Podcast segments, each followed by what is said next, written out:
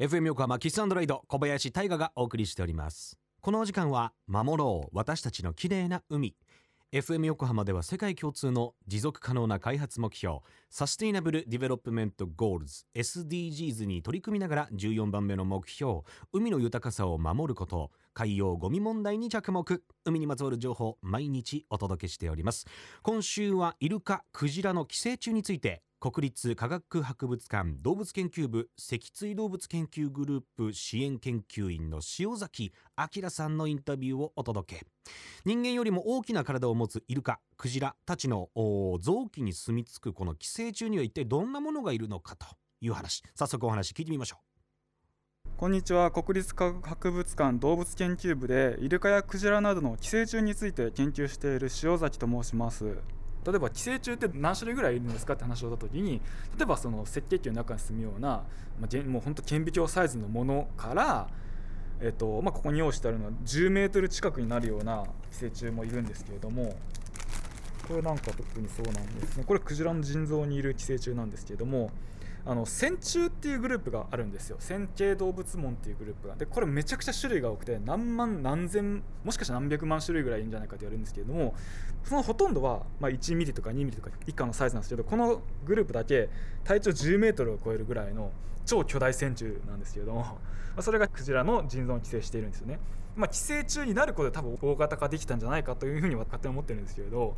その数ミリ数マイクロメートル、まあ、顕微鏡サイズのものからもう人間をはるかに超えるサイズのものまでいろんな大きさのものがいます。これあの腎臓にいるんですけれどもクジラの腎臓もまあ一抱えというかまあ何十キロってあるんですよ。それ例えばあの半分にピッてあったらもうこの寄生虫がボロッて出てきますね。赤棒クジラっていうクジラの腎臓にいた寄生虫なんですよ、まあ、赤棒クジラも体長5メートルぐらいのものなんですけれども、まあ、その腎臓にこれ多分何何匹ぐらいいたのかな？ちょっと数はね数えきれないぐらいいます。それがあの腎臓の尿管とかの中に折り重なるようにしてぐるぐるぐるぐる重なるようにして潜んでいるわけですね。これはアニサチスですね。有名なかの有名なアニサチスで。これは、まあ、1頭の白イルカの胃の中にいたやつのおよそ半分ぐらいです。およそ3分の1ぐらいの量か。でこの1リットルの容器になみなみのものがあと3本ぐらいあるんですけど だから膨大な量が寄生していますね。結局そのイルカにとって本来の寄生虫がいるのと当たり前状況なわけですよ。だからイルカにとって本来の適正な寄生虫の量で影響がない寄生虫の量っていうのがよく分かんないんですよね。それは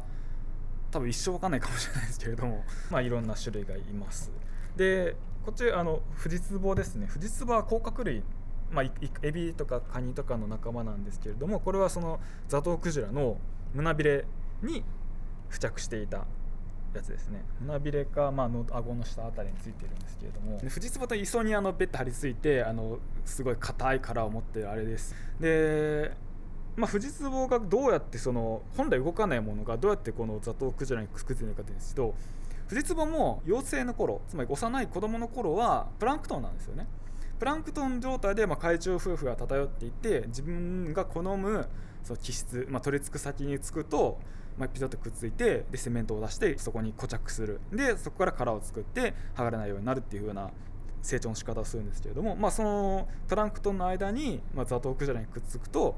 ザトウクジラの体表で根を下ろしてって、まあ、根じゃないんですけど、まあ、取り付いて固着してそこで成長するっていう感じですね。大体その水流が多分おそらく水流が当たるところを好んでいると思うんです。の胸びれの前の縁とかあとこの、まあ、人間で音がいですけどよくつくほとんどそこにしかつかないんですね。ザトウクジラの場合は。なぜだか分かんないんで。そこにしかつけないのかそこを好んでるのかよく分かんないんですけれどまああのつく場所は決まって大体決まっています。結構でかい大きいです、はい、直径でいうとまあ4 4 5センチぐらいあるんじゃないですかね。厳密に言うと実は規制ではないっていうのはこれはあの例えばさっきのこうクラッシュカウダとかアニサチス、アニサチスの微妙なんですけれども規制のでもよく使われているっていうのはその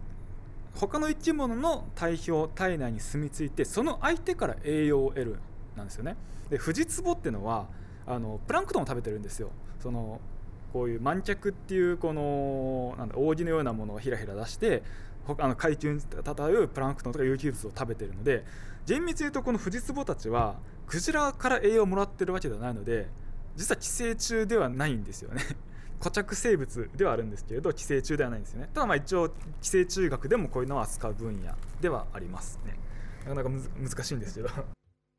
国立科学博物館の塩崎明さんありがとうございました。そうそうフジツボってね寄生虫ではない。まあくっついて一緒に移動しているとか。まあいろんなところにあの鳩場とかにもねいますけれども。えー、あの塩崎さんがこの収録の中で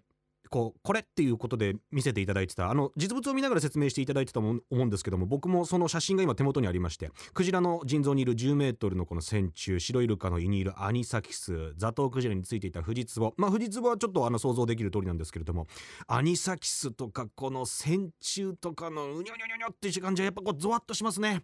線虫の方がこれ細いのかな？アニサキスの方が細いのかな？えー、まあ、いわゆるもうちょっとあんまり説明するとゾワッとするんですけれども。太めのスパゲッティぐらいの感じです。海に暮らすイルカクジラの体内や体の表面にいる寄生虫これを研究これ研究するのは本当に大事なことなんですけどそれを研究するためには現在ストランディングした巨大なその体を解剖するしかないっていうなかなか難しい分野なんですよね。そこで塩崎先生たちはドローンを使って海でクジラが吹き上げるブローハクシュンとか水ビシャーって出すやつあれを採取してですね病気や寄生虫 DNA などを調べる。三宅島クジラ鼻水プロジェクトをレディ4のクラウドファンディングとして立ち上げていると。で日本では初めての事例となるだけに新たな発見もあるかもしれませんね。クラウドファンディングは来月12月10、えー、12月23日まで募集されています。詳しくは後ほどキスライのブログからもリンクを貼らせていただきます。FM 横浜では海岸に流れ着いたゴミなどを回収し海をきれいにしていくために神奈川守ろう私たちのきれいな海実行委員会として県内の湘南ビーチ FM レディオ湘南 FM 湘南ナパサ FM 小田原のコミュニティ FM 各局その他県内のさまざまなメディア団体のご協協力を得ながら活動しております。また日本財団の海と日本プロジェクトの推進パートナーでもあります。FM 横浜守ろう私たちの綺麗な海 Change for the Blue 明日はイルカの耳の中にいる寄生虫について詳しく伺っていきます。お楽しみに。